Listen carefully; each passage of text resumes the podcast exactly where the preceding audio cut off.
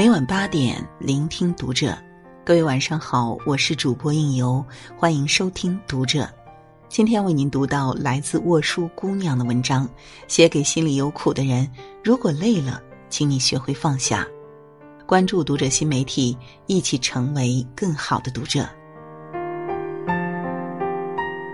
别总因为在乎别人而委屈自己。生活里，你是不是总是这样？因为在意别人的言论，而把自己一肚子的想法默默吞下；因为在乎别人的情绪，于是把自己的委屈悄悄藏起来。有时候明明不想无偿加班，但最终还是选择了默默忍耐；明明不想帮忙，却还是选择了伸出手；明明不想放弃自己的利益，却还是选择了成全别人。久而久之，你习惯了以别人的目光来审视自己的举动。以别人的意愿来决定自己的行为，你以为这样的在乎别人就会得到同等的在乎，可事实上，大多数情况下，你苦了自己，却换不来对等的尊重。很多事情你做的多了，在别人那里就变成了理所当然。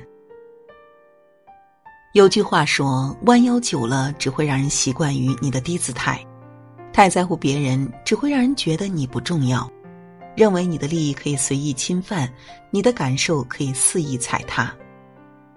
往后的日子，别因为迁就别人而忽略自己，也别因为在乎别人而委屈自己。委屈多了，心就苦了。别总为了和气而忍气吞声。人活着总是不可避免的遇到矛盾，同事的刁难，朋友的背叛，恋人的辜负，家人的强势。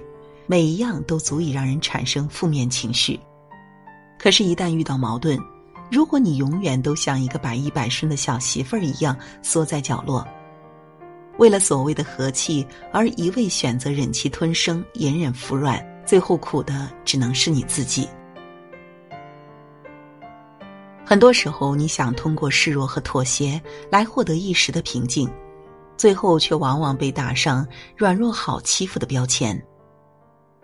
也许你习惯了忍一时风平浪静，习惯了牺牲自己的利益来换取一家安宁，却不知你越是忍气吞声，越需要背负许多莫须有的代价。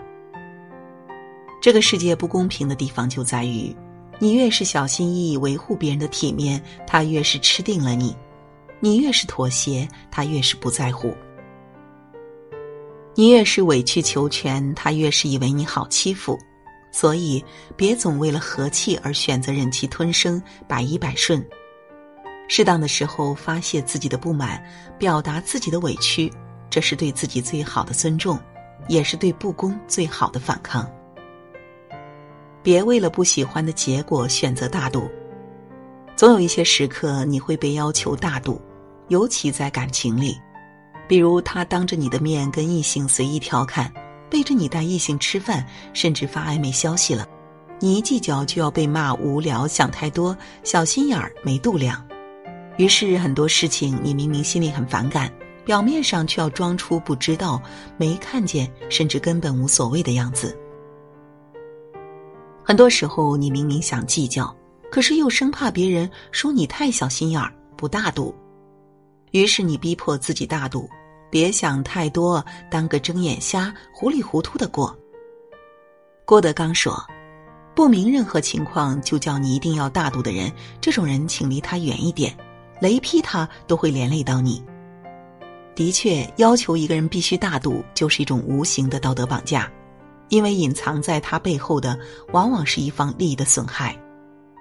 感情里，你越是大度，他越是蹬鼻子上脸。越是将你的爱肆无忌惮的踩在脚下，一味迁就就会更容易被伤害，一味大度只会更容易被侵犯。别为了别人的看法去牺牲自己的快乐。人们常说中国女人太累了，其实说到底，之所以太累，主要是丢失了自己。一味想着达到别人眼里的合格和完美，于是不停的牺牲自己的快乐。嫁人之后，有人告诉你。应该做这样的妻子，当妈以后，有人告诉你应该那样做妈妈。你想出去旅游的时候，总有人说：“都当妈了，还瞎跑什么？”一个称职的母亲应该把所有精力都放在孩子身上。你想出去工作的时候，有人说赚钱养家是男人的事儿，女人就要以孩子、老公为主。你想培养一份兴趣，去学插花、学烘焙时，又有人指责你，这些都没用，浪费钱，还不如多教孩子背几个单词。于是，你为了大众眼里的合格。为了他人口中的应该，不断放弃自己的爱好，牺牲自己的快乐，最终却常常让自己陷入焦虑不安的状态。杨绛曾说：“我们曾如此渴望命运的波澜，到最后才发现，人生最曼妙的风景，竟是内心的淡定和从容。”我们曾如此期盼外界的认可，到最后才知道，世界是自己的，与他人毫无关系。每个家庭都有每个家庭的难处，每个人都有每个人的想法，别人的模式不一定适合你，别人的想法不一定对你就是最好的。所以，别为了他人眼里的合格，一味牺牲自己的快乐。